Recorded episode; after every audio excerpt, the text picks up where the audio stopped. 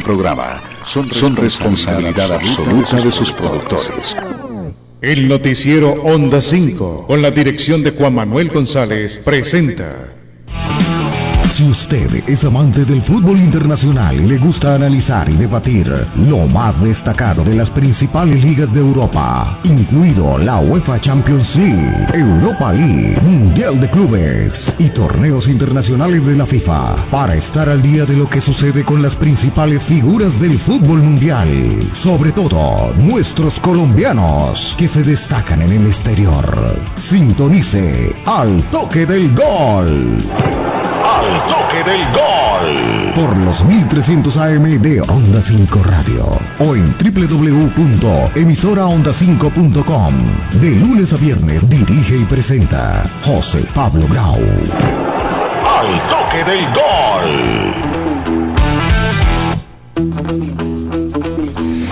¿Qué tal amigos? ¿Cómo están? Muy buenas tardes. Tengan todos ustedes bienvenidos a nuestro programa de Al Toque del Gol. Hoy lunes 9 de noviembre. Le damos la cordial bienvenida a todas las personas que ya están reportando sintonía a través de los 1300 AM de Onda 5 Radio, a través de la radio tradicional y también a través de nuestras diferentes plataformas digitales, nuestra página web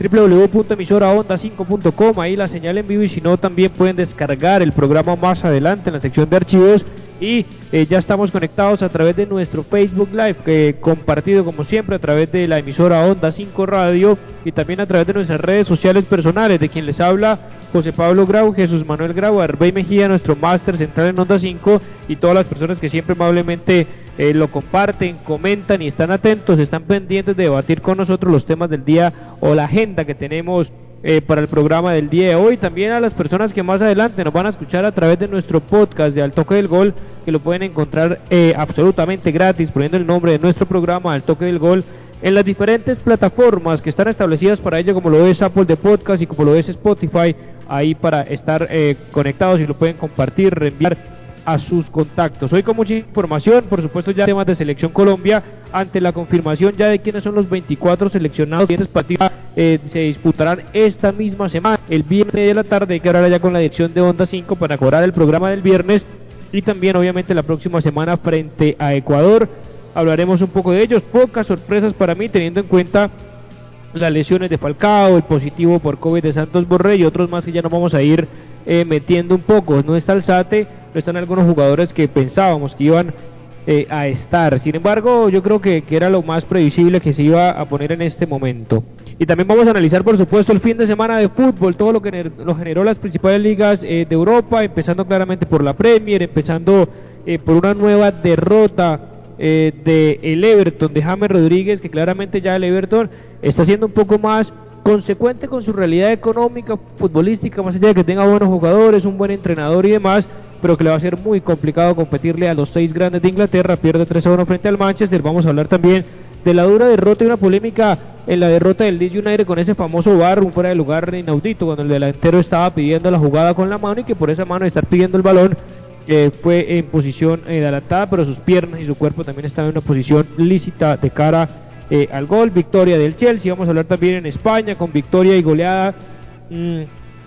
del el Barcelona 5 a 2. Se habla siempre del Barça, el intermitente Barça que pierde o que empata y después gana por goleada jugando eh, de local. Tuvo que entrar Lionel Messi para arreglar el partido después de un golazo de Dembélé, de Antoine Griezmann que perdió un penalti ante la lesión de Ansu Fati. Nueve, cuatro meses de lesión para Ansu Fati. Tenemos también eh, con Jesús la declaración de un especialista en el tema para comprender un poco más acerca de la lesión de este joven delantero que, a excepción de Mbappé, por ejemplo, en esas edades que, que están en desarrollo y en crecimiento no tuvieron afortunadamente lesiones, como sí, desafortunadamente su Fati, y ojalá eso no le frene la proyección, que todo el mundo hablaba, incluso, bueno, no todo el mundo, alguna parte del periodismo y alguna parte de los que saben eh, más de este tema, directores técnicos, que pintaba incluso mejor que Mbappé. Esas comparaciones siempre son odiosas, pero bueno, estaba haciendo una muy buena carrera en Barcelona,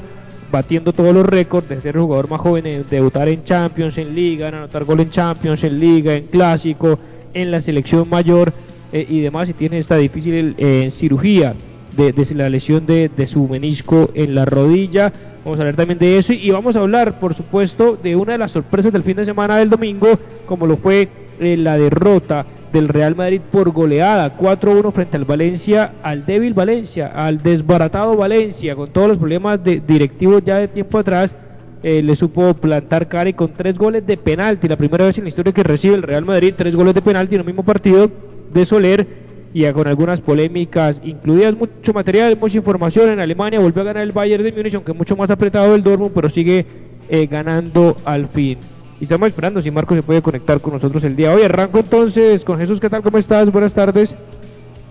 Eh, hola José Pablo, muy buenas tardes. Buenas tardes para todos los oyentes de nuestra emisora Onda 5. Muchas gracias por su sintonía. Un saludo muy cordial para nuestro ingeniero de sonido, Arbey Mejía, Juan Carlos Puente, y todas las personas que están en este momentico oyéndonos, que son varias en sintonía, la señora Luisa Mont Castellanos, que siempre nos está oyendo y siempre también nos, nos después nos comparte nuestro programa por Spotify. Eh, hoy hace 23 años murió un perfeccionista del catanacio, Elenio Herrera, un argentino, hace 23 años, que aunque el modelo ese táctico no, no lo inventó él, eh, más bien lo copió, eh, pero lo perfeccionó de varias formas este director técnico argentino que se hizo leyenda en el Inter de Milán. De Argentina salió de muy, muy temprana edad y no se sabe exactamente cuándo, fue la fecha de nacimiento. Este jugador se quitaba dos, a veces se quitaba cinco años, a veces se quitaba siete años de encima. No se sabía qué, era, pero en los papeles decía que había nacido el 13 de abril de 1910 en Buenos Aires. Eh, uno de los arquitectos del Catenaccio, eh, la estrategia defensiva que le permitió conquistar, por supuesto, que dos copas de Europa con el Inter de Milán. Aunque no era un modelo de él, como lo dije anteriormente, era, era de un austriaco, eh, se me escapa el nombre, Rapán, este austriaco que, que era una solidez de darle fundamentalmente solidez a la defensa de cualquier equipo, colocar en ese, ese, señor colocaba un marcador especial por delante de la línea de los delanteros rivales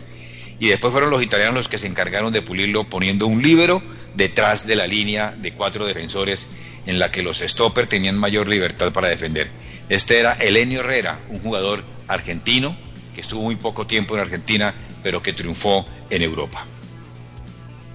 Así es, gran recuerdo, uno de las eh, personas, digamos, también más reconocidas en el mundo del fútbol y por supuesto, pues habría que que hablar de, de, este personaje. Si bien es cierto, esta semana vamos a ir metiéndonos de a poco en lo que es Selección Colombia, hubo selección ante el partido que mencionábamos que será el próximo viernes tres y media de la tarde, hora de Colombia, en el Metropolitano de Barranquilla, frente al combinado de, de Uruguay. Hay algunos antecedentes importantes, todos a favor de Colombia, jugando en Barranquilla. El último fue el empate a dos con ese gol de Jerry Mina de cabeza, que estaba, me acuerdo mucho, lloviendo bastante ese día en Barranquilla, con gol de cabeza para el empate rumbo a rumbo al Mundial de Rusia 2018. Pero metámonos, al menos hay que hablar, obviamente la noticia de hoy, que hoy está más dedicado, por supuesto, a lo que pasó en el fútbol de Europa, en Italia, también con el empate, el nuevo empate de la Juventus, y que hay un temita ahí pendiente con Cristiano Ronaldo. Pues eso salió la, la convocatoria ¿no? de, la, de la selección Colombia de Carlos Queiroz, 24 jugadores, sin mayores sorpresas, y aquí pues si lo tienes ahí a la mano, ahorita vamos a ir mencionando, digamos, los arqueros. David Ospina, titularísimo, Camilo Vargas y Álvaro Montero. ¿En defensa quiénes son los convocados? En defensa son Luis Manuel Orejuela del gremio, interesante jugador, Daniel Muñoz del Gen, Jerry Mina del Everton, no está jugando bien, por supuesto. Bueno, después lo analizaremos con, con, bien, bien, bien detenidamente. Davison Sánchez, que tampoco cuenta para el técnico Mourinho, del Tottenham, Jason Murillo del Celta de Vigo, John Locumí del Gen de, de, de Bélgica, William Tecillo, que yo creo que este sí va a ser titular del León, eh, Frank Fabra del Boca. Y Johan Mojica del Atalanta. Antes de meternos en el tema de los mediocampistas, bueno, analizar rápidamente, un arquero no hay discusión, David Ospina, y en defensa sabíamos de las bajas sensibles del lateral derecho no estaba Estefan Medina porque decía a todos los medios en México que se había alcanzado a recuperar. Eh, Carlos Quiroz no quiso correr riesgo de una recaída muy reciente ante, ante la recuperación muy corta que tuvo el jugador colombiano y por supuesto ya la conocida por la gravedad de la lesión de Santiago Arias y está la claridad, ¿no? Que era Luis Orejuela y Daniel Muñoz del gremio y del Gen de Bélgica respectivamente quienes iban a ocupar esa posición y más adelante está cuadrado, ya los mencionaremos quiénes son los mediocampistas de la selección Colombia, pero pues uno dilucida que entonces Cuadrado será tenido en cuenta más de mediocampista eh, que lateral. Y más allá del mal momento de Jerry Mina, eh, con el Everton y que incluso fue suplente en el último partido en la derrota frente al Manchester United jugando de local, eh, creo yo que va a ser titular, pero el tema está en de Davison Sánchez. No ha llegado a Colombia, no viajó con el grupo. Obviamente la prioridad es la familia, va a ser papá y está a punto de tener el hijo. Creo que si lo tuvo hoy, lo va a tener hoy o, máximo mañana. Entonces llegaría muy encima, viajaría alrededor del miércoles. Eh, a Colombia, cambio horario, mientras llega, mientras se adecua, tendría casi con solamente un día de entrenamiento, posiblemente se pone en duda la titularidad de Davison Sánchez, que, que siempre se pone importante cuando Jerry Mina está mal y todo apuntaría, dices tú, William Tecillo, pero para mí Jason Murillo, al lado de Jerry Mina, creería que son los, titulares teniendo en cuenta el último partido de, Jason, ¿no? Pero es que Jason eh, jugó eh, donde generalmente juega Davinson Sánchez y me parece que Jason juega más en el puesto de Jerry Mina. Yo por eso es que me atrevo a decir que William Tecillo es de los consentidos, por supuesto, es de los, del, bolsillo de, del técnico, entonces yo diría que, esa defensa puede estar entre eh, Jerry Mina, puede ser, como tú dices, y, este jugador eh, William Tecillo. A, mí me gustaría ver, por ejemplo, a un jugador que está jugando muy bien en Bélgica y, el miércoles de pronto lo analizamos con el profesor que jugó allá, eh, nuestro analista técnico, Ever Armando Ríos, John Locumí, me parece que está haciendo las cosas bien y es un jugador que se puede llamar, eh, puede ser, que ah, no de pronto, no sé, de qué momento de titular en Barranquilla, pero, pero a mí me parece que es un jugador importante. Para mí está eh, eh, entre que va a colocar, sí, a Jason Murillo, porque algo le oí yo en alguna oportunidad a alguien de la federación que saben que Rimina está, está en un bajo nivel y que en cambio Jason Murillo sí está jugando, pero en, pero en España sí está jugando en esa, en esa posición eh, de la que juega Jerry Mina. Y yo diría que por eso es que esos dos serían para mí los titulares, ¿no? Sí, yo no creo que, se haya poner a improvisar eh, Carlos Queiroz, principalmente porque Tecillo bueno, no fue convocado la primera vez y iba a ser convocado principalmente, lo dijo en rueda de prensa, que no pudimos sacar algunos extractos de los videos para compartírselos a todos ustedes, pero sin embargo eh, yo no creo que se vaya a poner a, poner en este momento a Tecillo que nunca ha jugado de titular siendo defensa central al lado de, Jerry Mina. Entonces yo creo que más allá del bajón, aunque viene bien físicamente Jerry Mina, pues de, tema de estar descansado, no tener mucho desgaste porque fue suplente, será al lado de Jason Murillo porque creo yo que si Davinson llega el viernes, una cosa será ya Ecuador y lo analizaremos en su momento, que sí sería titular, pero como llega tan justo y tan corto de tiempo, cambio de horario, jet lag y todo lo que significa por un, profesional, son seres humanos, eh, futbolistas profesionales, pero que eso obviamente eh, le impacta bastante. Mediocampistas eh, convocados de la selección Colombia, quienes tenemos Jesús. Pero, pero, pero José, pero ya te, ya te lo digo, pero yo, Johan Mojica y Fan Frabra, o eso lo analizamos después cuando, cuando ya estemos pues en puro, puro, puro modo, modo selección Colombia.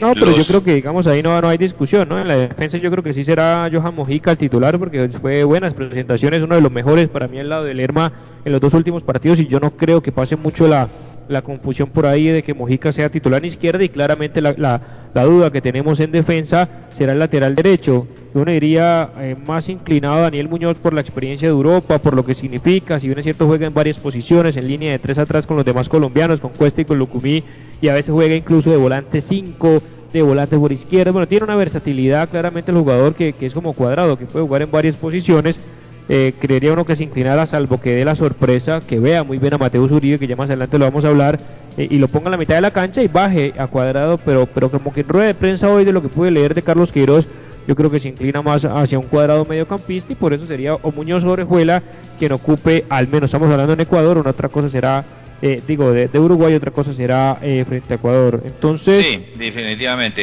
Eh, Daniel Muñoz, y como dices tú, es, es uno de los jugadores en este momentico que está y que está jugando muy bien con esa defensa de tres por derecha, como si fuera prácticamente un, lateral, un stopper lateral. Entonces sí puede ser. Los mediocampistas, como tú dijiste, bueno, Juan Guillermo Cuadrado de la Juve, Mateus Uribe del Porto,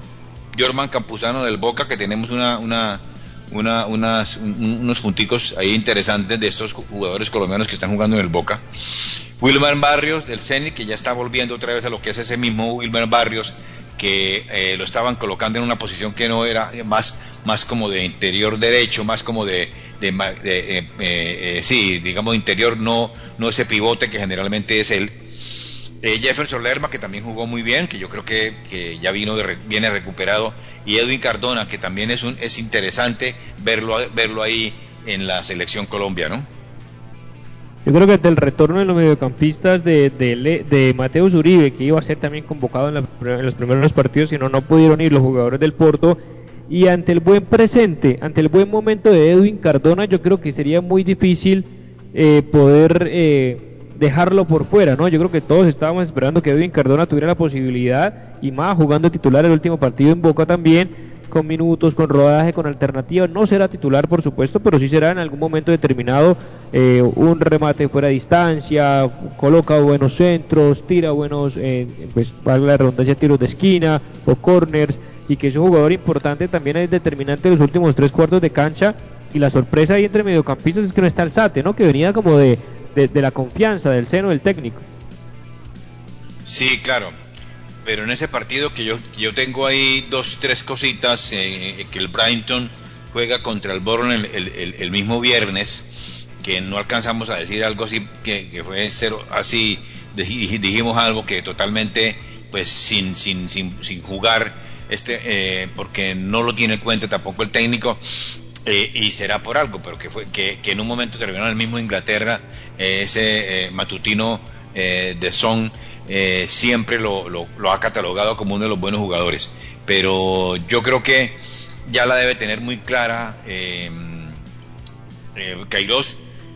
con, con, con Edwin, Cardona en qué momento podrá utilizarlo, la debe tener ya muy clara porque, porque a pesar de que dice que James Rodríguez no estaba 100% bien y que hay que prepararlo mejor, y eso es, eso es totalmente valedero. Después analizaremos el partido del Everton y ahí tengo yo unas cositas que, que me di cuenta cómo, cómo, cómo estaba jugando el Everton, que es muy raro que, le pasen esas cosas de Angelotti. Pero, pero yo diría que, que, fue muy, muy importante eh, estos, este, la entrada, la, pues, el llamado a Edwin Cardona y por supuesto también el llamado de Jorman Campuzano, José Pablo y Oyentes, porque de verdad que está haciendo las cosas muy bien en Boca. Creo que será siempre la, alternativa pues a Wilmer Barrios, salvo que tenga un mal partido frente a Uruguay, porque más allá de que tuvo no tuvo un buen partido frente a Chile, más que discreto, creo yo los últimos eh, partidos más discretos que le he visto a Wilmer Barrios, pero aún así sigue siendo uno de los fijos de la selección y cada día es diferente, cada circunstancia, cada contexto, cada momento y también la confianza que le está dando en Bélgica, yo creo que lo, lo, pone eh, a ser un titular fijo y hay que acompañarlo. Uno creería que para complementar con la decisión, salvo que hay alguna sorpresa en el lateral derecho, pero digamos que le ponemos las, las fichitas a, Muñoz eh, siendo lateral derecho. A mitad de la cancha no hay mucha duda. Yo creo que son los mismos que ya que han jugado los partidos anteriores, es decir, Wilmar Barrios, Jefferson Lerma, que fue claramente eh, el mejor o, la estrella de los últimos partidos, y Juan Guillermo Cuadrado jugando por derecha, lo que hace que Mateo Zuribe esté de alternativa, que puede ser un buen ingreso, un pulmón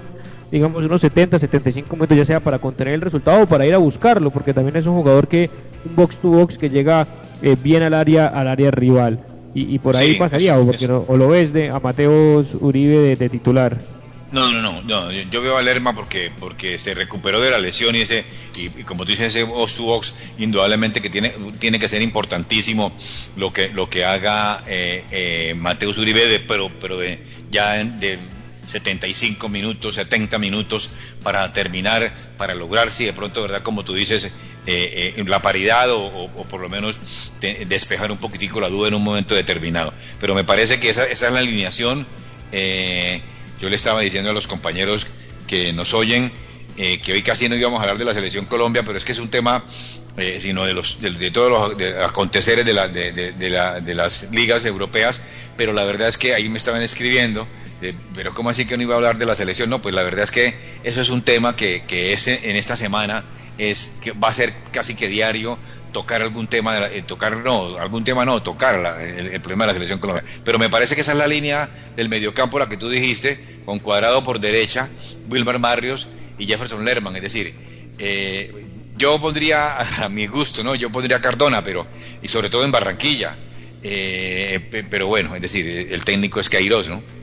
el tema es por quién, sacrificar a quién ahí para meter a Cardona titular en la mitad de la cancha, porque sacrificar a Cuadrado o a Lerma, yo creo que no pasa por los planes y le queda el equilibrio, porque siempre jugar frente a, Uruguay, uno de los mejores obviamente siempre de selecciones de Latinoamérica, más allá de la baja importantísima, no solo para el Real Madrid, sino para la selección de Uruguay, ahí nos metemos no una salvada, por supuesto, si no le deseamos la lesión a ningún jugador rival, eh, pero del pajarito fue de Valverde, que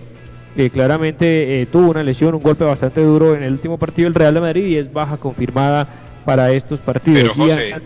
yo, diría que es que, por ejemplo, eh, de, eh, Lerman puede jugar en toda la mitad, en todo de, pivote, que eso es un jugador que tiene unos pulmones impresionantes. En el Dortmund, en un momento determinado, yo lo vi, yo lo vi jugando ahí de, ese 5 en la usanza anterior. que, que será 5, que era el mediocampo, el, el, pivote pues en, en el mediocampo, ¿no?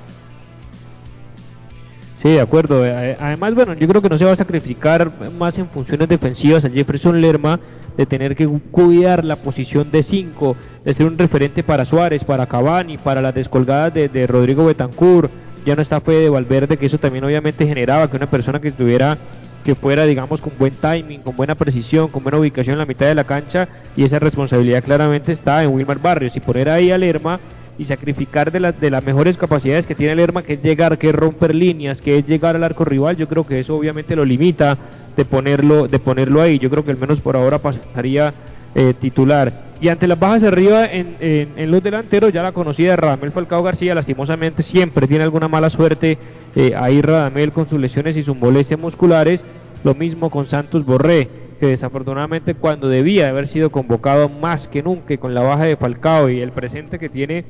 Mm,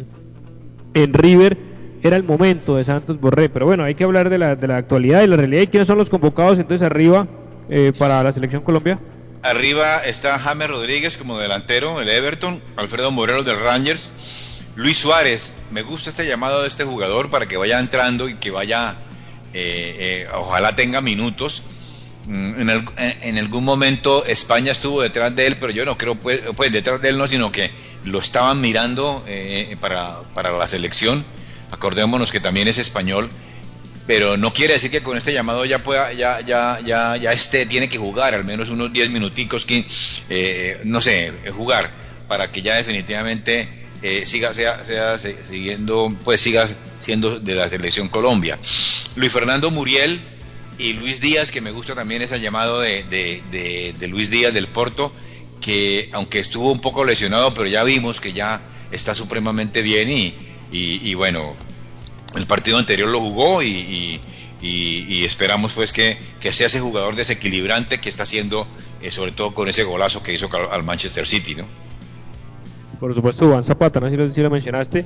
de, del Atalanta. Sí, Zapata, eh, es que me tiene, me tiene preocupado la, la, la forma como estaba pensando en, en él y, me tiene preocupado la forma porque eh, en, esta, en este partido que hizo el último,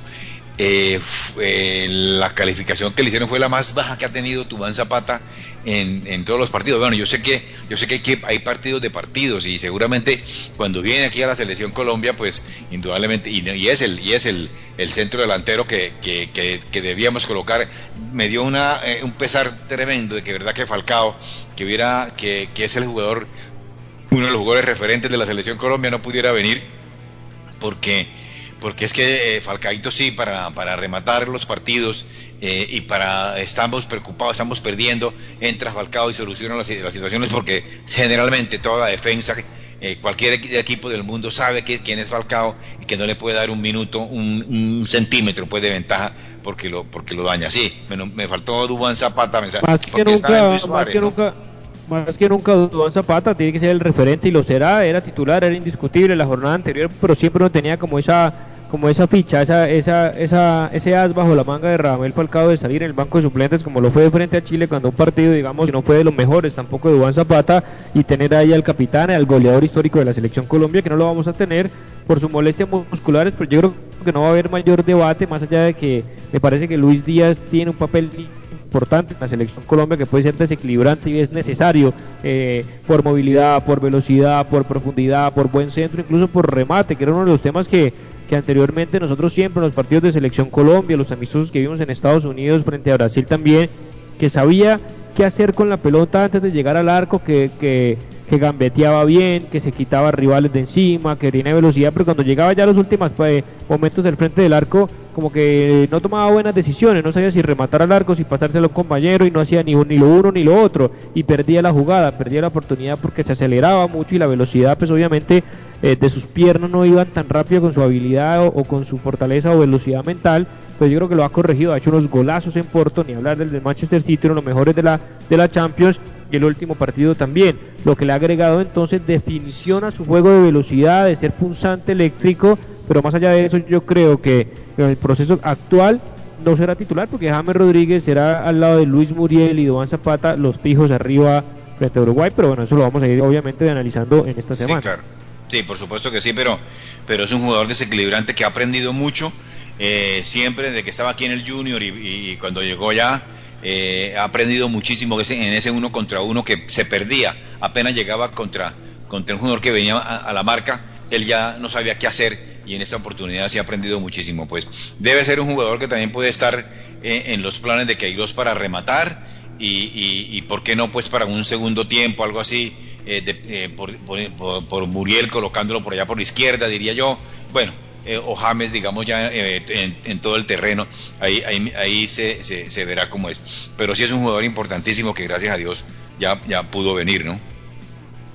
Bien, 6 y 26 minutos de la tarde, hora de Colombia, porque nos escuchan en, Spot, en podcast y en, y en Spotify, en diferentes lugares del mundo, en España, en Estados Unidos, y puede que tenga una diferencia horaria. Eh, vámonos a, a ver una pausa comercial y ya nos regresamos para ahí sí meternos, ahora sí, en todo el fútbol internacional. Teníamos que hacer una introducción de Selección Colombia porque salió la convocatoria el día de ayer y teníamos que hablar algo. Pero ya nos metemos y arrancaremos con España porque tenemos también la declaración de un médico especialista en la lesión de Ansu Fati. Pausa y ya regresamos.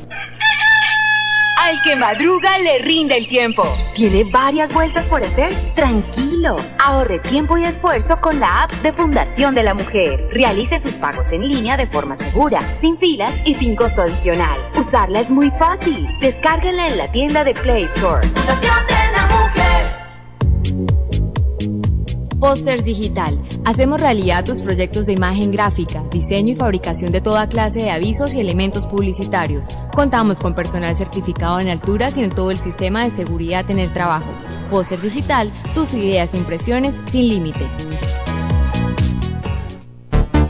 Punto ASP Soluciones Aseo, Cafetería y Papelería te invita a quedarte en casa. Cuida tu salud y la de tu familia. Evita salir de casa. Te llevamos a domicilio gratis en Bucaramanga y área metropolitana productos de necesidad, papel higiénico, toalla de papel, límpido, gel antibacterial, alcohol, jabones, servilletas, aromáticas, azúcar, café, vinagre, tapabocas y bolsas de aseo. Realiza tus pedidos desde la comodidad de tu casa. Puedes realizar tus pagos por medio de transferencia bancaria, datáfono o QR. Teléfono 680-3044, 680-3178. Punto ACP, calle 34 2414. Productos y asesorías en productos de SEO, cafetería y papelería para oficina y hogar. Lo más destacado del fútbol internacional en Al Toque del Gol. Al Toque del Gol.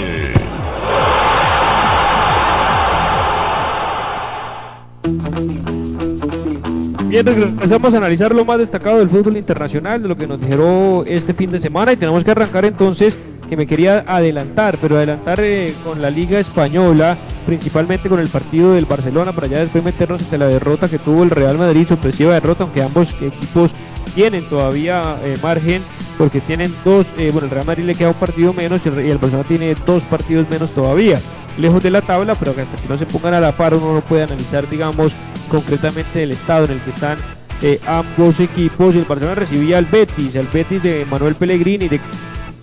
Claudio Bravo, el exjugador del Barcelona, y rápidamente de Dembélé al 22 pone un golazo de zurda arriba inatajable. Eh, Sarabia, el exjugador del Barcelona de las categorías inferiores, el paraguayo ponía el empate.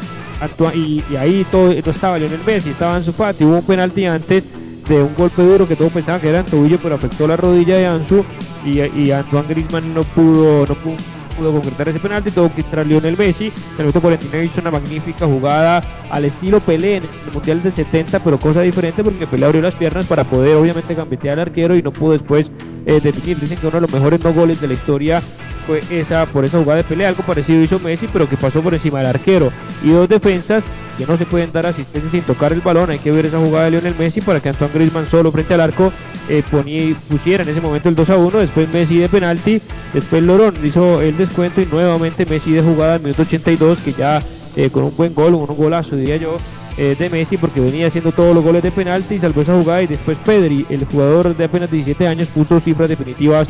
5 a 2. Eh, opiniones generales muy concretas, Jesús, de lo que fue este partido para meternos en el tema de Iván Sufati. Presentas eh, a quién vamos a poner en el audio para que los oyentes tengan en cuenta de quién se trata. Sí, este partido fue en los primeros instantes eh, el Barça un poco enredado, pero, pero bueno, se sentó Messi porque quería, y muy raro también, él quiere jugar todo, pero tiene que entender que ya no tiene 25 años. Y estaba un poquitico tocado, un poco, dolido, nos manifestó Kuman, pero la verdad es que, eh, no sé, a mí me parece que, que todavía estamos, está el Barça en una dependencia total de, de, del, jugador del Messi, pero, pero a ver, eh, entra él y soluciona cualquier cantidad de cosas. Eh, es inaudito que un jugador como, como Griezmann cobre ese penalti de esa manera tan displicente. Eh, yo no sé si es que eh, es que no quiere o no sé si es que es mental, pero bueno. Y, tenemos ahí entonces, y, si quieres ya, las palabras de un gran traumatólogo ortopedista muy conocido en Santanderiano, eh, que muy gentilmente José Luis Osma, hermano de aquel jugador, el Piripi Osma, que estuvo también de asistente técnico en las selecciones del Ecuador. Y, esto nos dice nuestro eh, gran amigo también, eh, eh, José Luis, y muy con el agradecimiento total de, su participación. Esto nos decía de la lesión de Ansu Fati. Bueno, bueno, buen, un saludo, muchas gracias por la pregunta. es un jugador joven, con alto futuro. Lo ideal es hacerle, seguramente le van a hacer una artroscopia y van a mirar la posibilidad de reparo total o, o una recesión parcial, pero cualquier eh, decisión de retirar totalmente el menisco no es aceptada en este momento. Es un, está muy joven y independiente que se demore en la recuperación, eh, por la sutura meniscal es mejor hacerlo. Entonces, aunque la gente siempre dice que si se retira rápidamente el menisco puede jugar rápidamente, pero rápidamente también esa decisión va a llevar a que haga una artrosis temprana y su vida profesional se acorte. La decisión en este momento entre los protocolos es mejor hacer una sutura meniscal que le llevaría un tiempo más prolongado de recuperación, si no tiene otra lesión asociada a la lesión del menisco o un cruzado anterior. La pregunta la respondo por la lesión del menisco. Bueno, ahí teníamos entonces el profesional, también especialista en el tema de de, deportes, estábamos hablando pues con, el doctor, haciendo referencia entonces a la lesión de Ansu Fati, que efectivamente estará cuatro meses de baja aproximadamente, que ya dio el comunicado de los servicios médicos del Barcelona, después de que el jugador de 18 años pues ya haya sido intervenido por el, doctor, el famosísimo doctor Ramón Cujat, yo creo que todos los jugadores profesionales de Europa, el Kun y todos los jugadores, eh, Thiago Alcántara, Rafinha, etcétera, o los que tengan problemas de lesión de rodilla pasan por el doctor Gugat en Barcelona y ahí ha sido pues operado en esa clínica de rotura del menisco de la rodilla izquierda que sufrió en el partido frente al Betis que veníamos eh, analizando. Habíamos dicho entonces que la decisión fue suturar el menisco afectado y no extirparlo de manera para que el tiempo de baja sea mayor incluso, pero pues evitando, como lo decía el doctor, el riesgo de regeneración articular de ese eh, cartílago de forma acelerada, lo cual obviamente, dada la juventud de Ansu Fati, apenas recién cumplido 18 años, pues ha preferido asegurar esa sanación total del menisco. Eh, una baja sensible, ¿no? Para el Barcelona porque venía siendo eh, importante, goleador en liga, titular casi que todos los partidos, una buena asociación con, con Griezmann, con Coutinho cuando estaban, y hablar con Lionel Messi y ahora cuatro meses prácticamente lo que resta de temporada hasta casi marzo, abril que se está terminando, cuartos de final de Champions, y es que el Barça se clasifica y hasta ahora comenzando, que tenga ritmo de competencia, uno diría casi que prácticamente descartado para los partidos importantes de la temporada, más allá que sea un jugador muy joven que se, se puede recuperar más rápido, pero no me imagino un Ansu titular en, en marzo, abril del otro año disputando ya lo que lo que lo que se termina de, las competencias tanto en Europa como en España y eso abre la puerta obviamente que el Barcelona bueno recupero que tiene varios jugadores atrincado que no me termina de convencer bueno a Griezmann a Coutinho Messi y la posibilidad de Memphis Depay, por más de que sea un jugador de otras características, que dice que no puede garantizar tampoco su eh, futuro hasta el final de la temporada en el Lyon de Francia. Sí, totalmente. Va a ser una baja muy sensible, eh, sobre todo pues que ya todo el mundo le estaba eh, teniendo una previsión total y a mí me parece que esa fue una falta alevosa mm, contra un jugador, contra un colega, pues que indiscutiblemente, no sé, en España parece ser que no se, no, no, se castiga y no se, y no se, ve, no se, no se ve de esa manera. Eh, pero fue una, una, una, una falta que, que, ha debido tener, pues por supuesto que expulsión, eh, eh, no simplemente una tarjeta amarilla. sí va a hacer mucha falta este gran jugador, pero, pero bueno, yo creo que lo van a preparar muchísimo para que, para que llegue fuerte. yo diría que por su juventud y por su estas son de las otras cosas que no, no, no, no pude lograr el diálogo con el, con el doctor Osma, que más o menos, él, bueno, él decía que, que hablando pues por línea de 500 me decía que era fundamentalmente cuatro meses, pero dada la juventud puede ser menos y, de pronto lo vamos a tener pues antes de lo previsto, precisamente por eso, ¿no? Por su, por su juventud. Así es, efectivamente una base sensible y hay que ver entonces qué decisión toma el Barcelona, si también va a ir de cara a algún otro delantero en el mercado de pases o, con lo que tengan en ese momento en la plantilla en este parón de selecciones, pues ir analizando desde ya ese tipo de, yo diría, yo, diría que, por ejemplo, eh, alguien me estaba preguntando casualmente hoy que si dejara de Dembélé eh, o venderlo, no, yo, yo creo que, que para mí, pues, eh, es una, es una eh, situación muy, muy personal, muy subjetiva. Eh, yo diría que toca venderlo. Eh, Dembélé, pues, yo no sé, Dembélé tiene una, una velocidad impresionante, pero le está pasando lo que le pasa a Luis Díaz, que en el uno contra uno, pues no, no, no, no, no, no sabe elegir bien qué, qué, es lo que tiene que hacer. Es decir, se tiene que devolver un poco, entonces pierde toda esa, esa característica que tiene. A mí me parece que, que, que sí debe estar eh, en los planes de la directiva esta, el Barça, que bueno, al menos piensa un poquito más y ya está eh, organizando todo esto de, los salarios y, y, estas cosas eh, para traer un delantero de verdad importante también y poder lograr, digamos que una venta al menos, por lo menos en unos 60 kilos, como dicen allá, que pues, le serviría indudablemente no para traer a Depay, pero sí para traer un, referente importante que lo tiene que conseguir. Yo creo que más que nunca con la lesión de Ansu Fati Dembélé no se va a ir, no se puede ir del Barcelona, porque si bien es cierto tiene altibajos, hizo un golazo que cuando está bien y cuando está centrado es un jugador interesante, no es de los mejores, pero es un jugador bueno y no va al Barcelona a hacer a tomar tan mala decisión, bueno, por un tema de plata y por un tema de necesidad que deportivamente eh, disminuya, porque ya disminuye eh, claramente con la baja de Ansu Fati para que ahora se le adicione también la baja de Dembélé si es que no se lesiona y uno no sabe la temporada larga, mira Coutinho venía siendo importante, titular y se lesiona, porque también Coutinho es un jugador muy frágil, Trincado no da muchas garantías, Pedro puede jugar de delantero, pero pues es más mediocampista que otra cosa, y sería una pésima decisión deportiva, no estoy hablando económica, que Barcelona salga ya lo que resta de temporada de Embelé, otra cosa será la próxima temporada, si es que pueden ajustar un poquito más las cuentas, pero si no, quedaría demasiado cojo el Barcelona si toma una decisión pero, José, es que, es, que, es que Dembélé. es un tiro al aire, Dembélé es un, es un jugador que, que en un momento determinado, en cualquier momentico se puede lesionar, que es tan joven y, y, y, pues al parecer todavía no se está cuidando como, un profesional del fútbol, no, digo que es que se la pase en fiestas y en esas cosas, sino que todavía,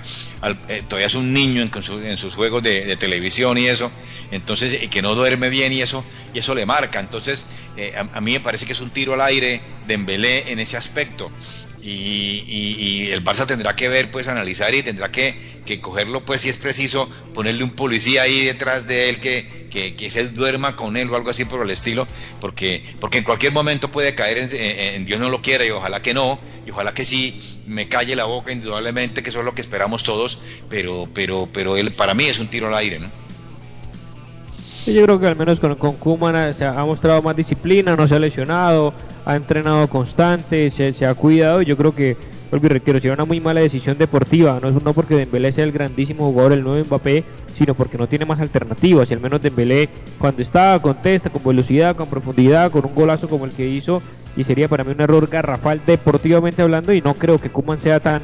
eh, no vea esto en todos los frentes y vaya a preferir salir de jugador teniendo en cuenta la baja de Ansu Fati, grave lesión de Ansu Fati, porque hay que esperar, más allá de su juventud, que se reincorpore, que los minutos, que el entrenamiento, que el rodaje, que jugando de 5 minutos, de a 10, eh, deportivamente hablando, sería claramente un, fracaso para mí en este momento por buscar alguna palabra la salida de, de Dembélé. En ese mismo sábado rápidamente porque se nos acaba el tiempo, el Atlético de Madrid sigue ganando, gana también 4 a 0, buen presente Joao Félix, sigue anotando goles eh, Lucho Suárez que ya mete el Atlético de tercero con 17 puntos y también tiene dos partidos menos. A cambio el Barcelona tiene 7 pero tiene 11 puntos, algunos puntos que ya perdió. Pero metámonos rápidamente porque no podemos hablar de todos los, partidos en España y en todos los equipos para poder también hablar de, de Inglaterra y de Italia y de Alemania.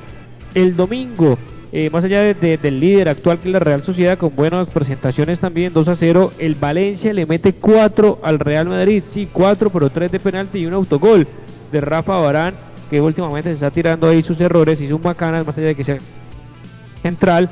Y, bueno, el Real Madrid, eh, no es que estemos hablando de crisis, pero nuevamente se está discutiendo así, bueno, no tiene en el panorama próximo al Barcelona como para que se desquite y vuelva a resurgir, pero también es de esa falta de regularidad del equipo de Zinedine que le han dado muchísimas eh, o ha recibido muchísimas críticas por parte de la prensa en este momento pues es cuarto porque tiene ocho partidos, uno más que el Barcelona con 16, pero se llevó una goleada y un dominio absoluto del Valencia en el partido de liga. Totalmente una, una un baile diría yo, estuvo muy muy mal y los jugadores estaban eh, no entendieron eh, José Pablo y oyentes el por qué eh, Zidane había salido con esa alineación el, el, eh, por qué eh, no puso a, Cross, digamos, menospreció completamente al Valencia y sí colocó a Isco, que no viene eh, bien y, lo demostró, y coloca a Marcelo por Mendique, que definitivamente, es decir, no, no, no, entiendo, ¿sí? Y sobre todo que, que las bajas de, de, de, de, una, una alineación de Hardy y Casemiro este, se unió pues Mendy y Cross que, que definitivamente no, no, no, dieron. Eso fue una de las cosas, este, no, no, sé, no hay explicación para que, para que Zidane haga esto, a no ser de que, de que otra vez a reservarlos y eso, pero bueno, ya venía, venía, venía un parón y yo no, yo no entendí, ¿verdad?, por qué, por qué, por qué lo var. Otra, otra cosa que me quiero analizar también en la, de la Liga de España es que el Villarreal, aunque eh, no jugó de titular vaca, pero sí entró, ¿sí?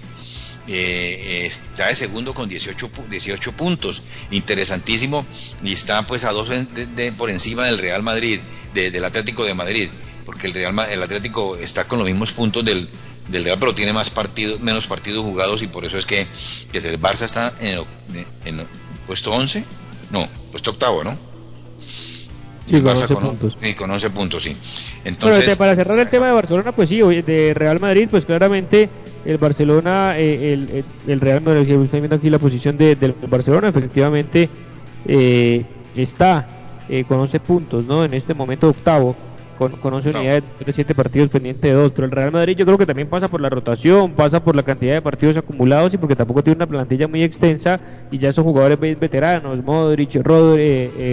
el, el tema de de Tony Cross, pero bueno, el tema de Marcelo sí era porque yo creo que también un poco menospreció eh, al Valencia porque se ve muy buen presente, salió con Dombia ahorita para el Atlético de Madrid, está completamente desbaratado el Valencia y aún así le metió cuatro. Pero rápidamente metémonos y cambiémonos de, de liga para hablar de la liga más importante como lo es la de Inglaterra. Inglaterra estábamos pendientes, madrugando el sábado el partido del Everton frente al Manchester United que arrancó eh, ganando con gol de Bernat al minuto 19, que también no tiene mucho equipo, mucho mucho banco, digamos, y lesiona a Richarlison, si no están los jugadores completos, pues realmente sufre eh, bastante, pero después automáticamente rápido con la, mano de Bruno Fernández eh, empieza a equilibrar, empatar el partido el 25, un golazo de cabeza al 32 y ya después Edinson Cavani, cuando tenía incluso la opción de, de, de empatar el partido, pierde la oportunidad de la contra el letal eh, pase también de Bruno Fernández para la definición y primer gol de Edinson Cavani en Inglaterra, lo que hace que el Everton ya baje al séptimo lugar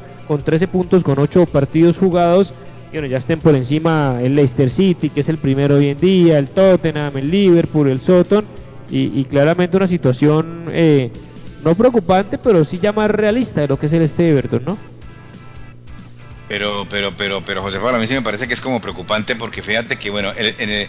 en un principio el, el, United presionaba de qué manera y acorralaba y acorraló al Everton. Eh, vino ese gol que para mí más bien es una mala ubicación de De Gea. Este arquero le falta todavía, eh, es un arquero que, verdad, lo mismo lo dijo nuestro analista, nuestro analista que es un, es un arquero de regular para abajo y fue una descolocada, es decir, totalmente descolocado. Pero ahí lo que más me, impresionó fue que en los goles de Bruno Fernández, eh, él entrega la pelota, José Pablo y oyentes, y nadie lo referencia. Es decir, todo el mundo detrás de la pelota, todo el mundo mirando la, pelota. Es, inaudito que esa defensa, que no estaba Jerry Mina ahí como para, decir algo, eh, y, llega a cabecear, le mandan la, bola prácticamente al centro, y lo mismo pasó con, con Rashford. Eh, a Rashford también lo, dejan, es decir, él entrega la pelota y, todo el mundo se va detrás de la pelota. Yo no sé si tú te, diste cuenta de eso, pero, pero, pero digamos no hubo una, una, una persona, y me parece tan, tan, tan extraño de Carlito Angelotti, que, que, para bien los equipos, que sabe que es un viejo zorro ya, ya en esto, que cómo va a dejar que, por ejemplo, una, eh, se, presente esa situación así. Son situaciones del partido, yo entiendo. Eh, por supuesto que sí, pero, pero digamos, los mismos jugadores, eh, yo no sé, a mí me parece que el Everton, si, es, si va a seguir así, es, ese supuesto lo tiene marcado. con todo el con todo el pesar pues que, que, nos deja esperemos pues que James lo, retribuya pero es un, es un, es un equipo de 10 de 11 porque lo demostró ayer no es un equipo obviamente que le cuesta mantener una regularidad con todo lo que significa los pesos pesados de Inglaterra y ante la nómina muy corta, muy limitada que tiene, no sé si le vaya a ser suficiente incluso para llegar para meterse en los 10 primeros lugares. Ya yo creo que el objetivo no es solamente meterse en Europa League, porque ya Champions yo creo que es algo hasta impensado, no estoy hablando de pesimista, sino realista en la liga eh, más dura y más difícil del mundo. Eh, que se metan en los 10 lugares, los 10 primeros lugares o, o termine por ahí 12, 14 como la temporada pasada. Mm, y obviamente el sueño de levantar un título pase eh, por otras cosas, por la Copa de la Liga, por la FA Cup, que no teniendo obviamente un, un equipo eh, bastante robusto, mínimo dos o tres jugadores por posición, yo creo que también le va a ser muy difícil porque no va a poder sacrificar a jugadores de la Premier para estar disputando partidos de liga o de la Cup, porque obviamente eh, se ve sujeto a lesiones, tiene jugadores en selecciones también que están viajando, el caso de Jeremina y James, y tiene muchos kilómetros recorridos, muchos kilómetros también en sus piernas y eso claramente le va a ir afectando eh, el rendimiento y vamos a ver en qué termina eh, lo que lo que arrancó muy bien y que nos emocionó a todos el Everton pero que poco a poco ya estamos dándonos cuenta de la realidad. Pero fíjate José, fíjate algo que también quiero, por ejemplo en el segundo tiempo, un partido yo creo que para el olvido de Sigurdsson eh, no pesó en absoluto en el partido. Y otra cosa que quiero destacar también es que esa falta alevosa, y como la repitieron muchísimas veces, de Maguire, eh, el, defensor más caro, sobre Diñé, eh, no se pita absolutamente nada porque es un fuera del lugar anterior y entonces ahí es donde yo no entiendo cómo, cómo, cómo, cómo puede pasar eso, porque fue una patada que, una tirada al, al pie que que si lo llega a medio a coger bien, definitivamente lo, rompe, lo parte. Y, eso, es decir, eso que era una roja indudablemente. Cuando entra ya in Bobby por, por Sigurdsson, pues ya el, Everton estaba eh, eh, no sé, no, no se pudo eh, levantar, lo mismo que Diñé, un jugador muy limitado, y de James poco, ¿no? También, eso queríamos, fue sustituido y, me parece que no fue una presentación acorde con James, viene mal yo creo que físicamente, no sé, no sé si es que, eh, eh, pues como lo dice Carlito Angelotti, eh, no está ni en el 50%, James decía que sí, por supuesto, por el buen, por el buen deseo de jugar, pero, pero definitivamente está mal físicamente, ¿no? Bien, se nos acaba el tiempo, obviamente no vamos a poder hablar de todas las ligas, de todo lo más importante, nos quedan 11 minutos, pero sí, efectivamente James Rodríguez no tiene un buen partido y posiblemente eso ojalá no le haga tanta tanta mella en ese partido de selección Colombia, sin embargo es un factor a tener en cuenta que no vamos a ver un James espléndido, no vamos a ver, bueno, más allá de su calidad, lo que puede generar, pero espléndido físicamente, un jugador que venga con todas las capacidades que normalmente pueda tener porque está bastante un mal momento y ni hablar de Jerry Mina que también fue eh, suplente en este partido, en, aquel, en el calzado también el Crystal Palace goleó 4-1 eh, al Leeds United. Siempre el Crystal Palace es un, es un equipo complicado, ya va de octavo y el Leeds United se va quedando. El equipo de Bielsa, que también tuvo pues una polémica que no podemos entrar ahí a discutir en el tema de Bamford, el delantero que ha venido haciendo goles en Inglaterra para su equipo, el Chelsea, que no le gusta a Marcos Golia eh, jugando de local, con goles incluso de Thiago Silva y de Timo Wegner, que cada vez se va afianzando más en lo que es eh, eh, su equipo y su nuevo equipo también para, para entenderlo. Y no sé en Inglaterra también, entonces el, domingo Jesús. Fíjate. Sí, el, Arsenal, ¿no? vamos a analizar el domingo, sí. El, domingo y, vamos a darle puntual al tema del clásico, que es el Manchester City, pero bueno, termina de hablar rápido del, Arsenal. Sí, el Arsenal 0 y el Aston Villa 3, completamente desconocido el, el Arsenal. Eh, un equipo que, que no sé si le está costando mucho a Arteta eh, eh, el, sistema de juego, la táctica que está impregnando, la técnica que está, que está, que está, que está colocando, digamos, en un momento determinado con tres jugadores, con tres defensas, no le está haciendo bien. Bueno, para defender sí, sí, sí, sí coge las cuatro, pero me parece que, que algo le está, le está pasando factura. Eh, eh, no sé si es que los jugadores no están entendiendo la manera como él quiere parar al equipo, pero lo vi muy en los resúmenes que he visto y, y, volví a verlo otra vez y la verdad que no tiene, no tiene un juego colectivo constante sino que se, se va desmoronando poco a poco y Aston Villa tampoco es un equipo eh, del otro mundo y, le, ha, colocado tres, ¿no? Eh, eh, antes de, que tú digas lo, del, clásico, me parece que, que, para mí jugó mejor el Liverpool. Ya después se sentó un poquitico el Manchester United, pero, pero el Liverpool... no, no, sí, el City, perdón. El City al principio enredado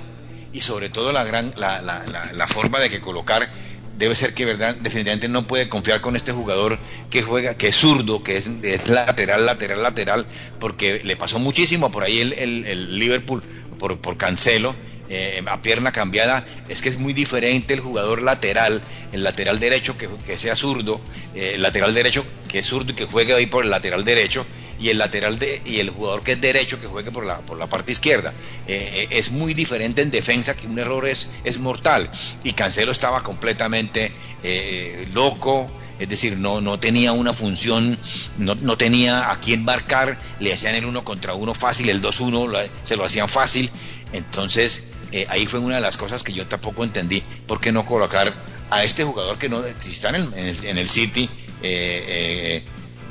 que se me escapa el nombre de este jugador, Cherchenko, Chirchenko, ¿no?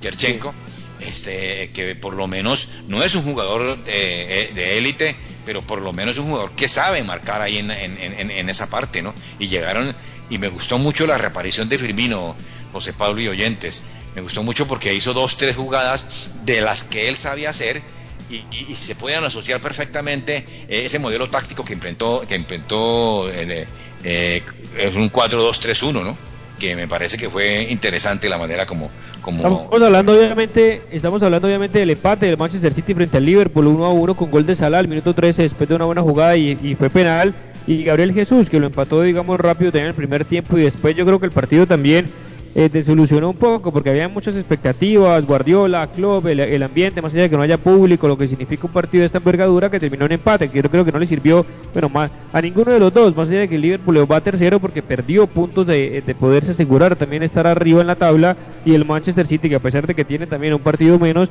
pues todavía sigue décimo y no terminó, digamos, sirviéndole da mucho eh, un solo punto y jugando de local. Lo que tú mencionas también, y jugó el eh, Firmino porque también no es que esté haya dejado a, Jota, que jugó también todo el partido, sino que jugaron los cuatro, teniendo en cuenta que el Liverpool tiene muchísimas bajas en el medio del campo, más allá de Thiago Alcántara, que, volvemos a hablar de, de lo mismo, de que Thiago se pierde muchos partidos en la temporada. Después tuvo una lesión de rodilla, antes estuvo lesionado muscularmente, después bueno tuvo la desgracia de tener COVID y lo mismo con Fabiño, y hablar de Van Dyke y por eso fue que jugó de esa manera con Henderson, con, con en la mitad de la cancha y, el Manchester City que tuvo la oportunidad, falló un penalti Kevin De Bruyne que le hubiera podido también obviamente dar esa ventaja eh, y llevarse los tres puntos raros que, Kevin eh, falle eh, un penalti jugando al lado de Rodri y de Gundogan pero no generó mayor cosa. También ese día ganó el Tottenham. Y te quería preguntar es porque con, gol de Harry Kane, que sigue haciendo goles allá, aunque se le pasó la vida a Harry Kane siendo el referente del Tottenham, pero que realmente no está en un, en un equipo eh, que sea que pelee por títulos, más allá de que Guardio, eh, Mourinho es el actual técnico, pero desaparecido Davinson Sánchez, no, ni siquiera eh, estuvo en el banco de suplentes. Ni siquiera fue convocado, no sé si por la cuestión del de de, su hijo, eh, pero, pero eso es otra cosa completamente diferente. Eh, eh, puede ser, digamos, que sea por ahí, pero no, no, no, no lo creo tampoco, porque, porque el partido fue el domingo, pero fíjate tú que va de segundo con 17 puntos y tiene más 10, es decir, es que tiene una delantera muy eficaz con este Sun y con, y con, Kane. Pero, pero el equipo, el, que, a mí el que me, me, está llamando la atención bastante, José Pablo y oyentes, es el Southampton, un equipo interesantísimo, un equipo eh, muy compactico, eh, eh, muy interesante este equipo, y está ahí de cuarto con 16 puntos, más arribita del Chelsea, que bueno, está a un punto, pero que, que a mí, por ejemplo, me trae mejores sensaciones el Southampton que el mismo Chelsea. El Aston Villa, pues, es un equipo que siempre ha estado de media tabla para abajo, desde que jugó en, el centro delantero colombiano, pero la verdad es que no hay una, un, equipo que esté sobresaliendo mucho, un Leicester que va de primero, pero eh, no es un equipo que sobresalga, cuando en la liga eh, eh, francesa, en la liga de Inglaterra, indudablemente todos los partidos eran muy buenos, ha venido como una especie de, de, bajón, no sé, no sé qué es lo que pasa, porque ver, ver al Brighton y ver a jugar no, eh, impresionante. No me gustó para nada pues la esa manera, pero el partido porque nos acaba el tiempo rápidamente y que acordar también que el Tottenham eh, juega Gareth Bale, ya jugó Gareth Bale y Son arriba con Harry Kane y que es la, la, arriba los delanteros que quiere verse que quiere ver el Tottenham. Nos quedan cuatro minutos también, simplemente para recordar que en Alemania, bueno, no alcanzamos a hablar de Italia, mañana terminamos de, de profundizarlo ante el empate que tuvo eh, en su momento eh, la Juventus, también hay que hablar del Inter, hay que hablar del Atalanta, pero no se nos alcanza el tiempo para hablar del Borussia Dortmund jugando de local recibía el clásico de Alemania, el Borussia al Bayern de Múnich, donde intentó adelantarse el Borussia con gol de Royce, después Álava con un golazo que hizo un, especialista que no se sabe Álava, que el futuro de Álava a dónde va a ir, unos hablan de, Barcelona, de Real Madrid, pero es que lo, cierto es que pasa, hay muchos, eh, cobra mucho eh, por temporada, entonces obviamente eso, eso afecta eh, la contratación en este momento de pandemia, casi 20 millones de euros limpios. Y después Robert Lewandowski, que siempre está presente con Leroy Sané, nuevo golazo también, y Erling Haaland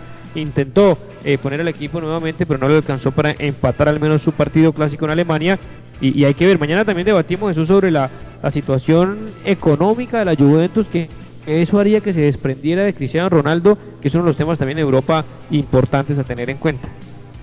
Sí, claro, es, algo, eh, porque, quiere eh, el, la Juve dejar ir a, esta estrella que, porque quiere liberarse de Cristiano Ronaldo. Este, y la verdad que es que el, presidente no, no, plantea renovarlo, eh, la renovación y, colocarlo en el mercado como para recuperar esos 100, algo de los 100 millones de euros que por supuesto no, no lo va a vender en esa, en, esa suma, un año antes de, que, de que concluya su contrato,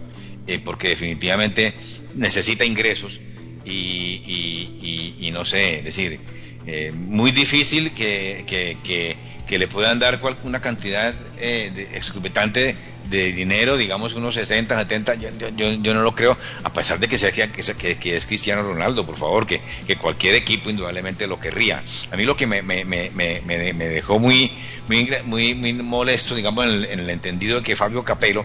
eh, estaba diciendo que, eh, que ahora es comentarista. ¿eh? Eh, esas son las cosas pues que el futbolista pues se, vuelve el comentarista porque bueno, tiene toda la experiencia, pero a veces hay que también estudiar, por supuesto, hay que ir a la universidad y hay que hacer cursos de preparación indudablemente para esto. Dijo que, que, él era muy egoísta, pero es que todo, todo delantero es de egoísta. Y lo que más me causó eh, impresión es que su técnico, su entrenador Pirlo, no, no, lo vaya defendido y antes por el contrario, haya tratado pues de, de, secundar a,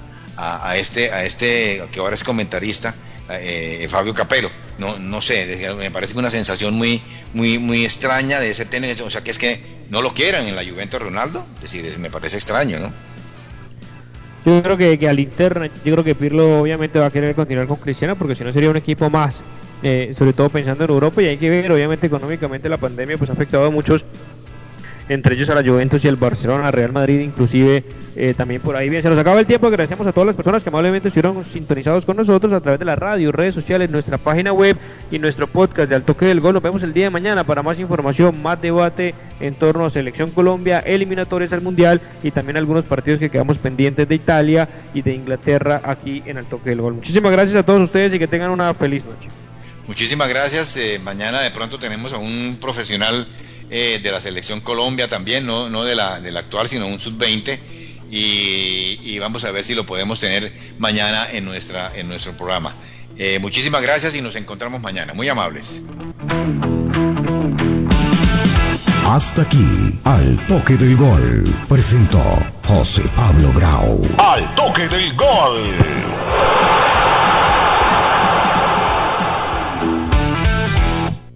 Escucha y siente alegría. La diferencia es la variedad, programación que te llena el corazón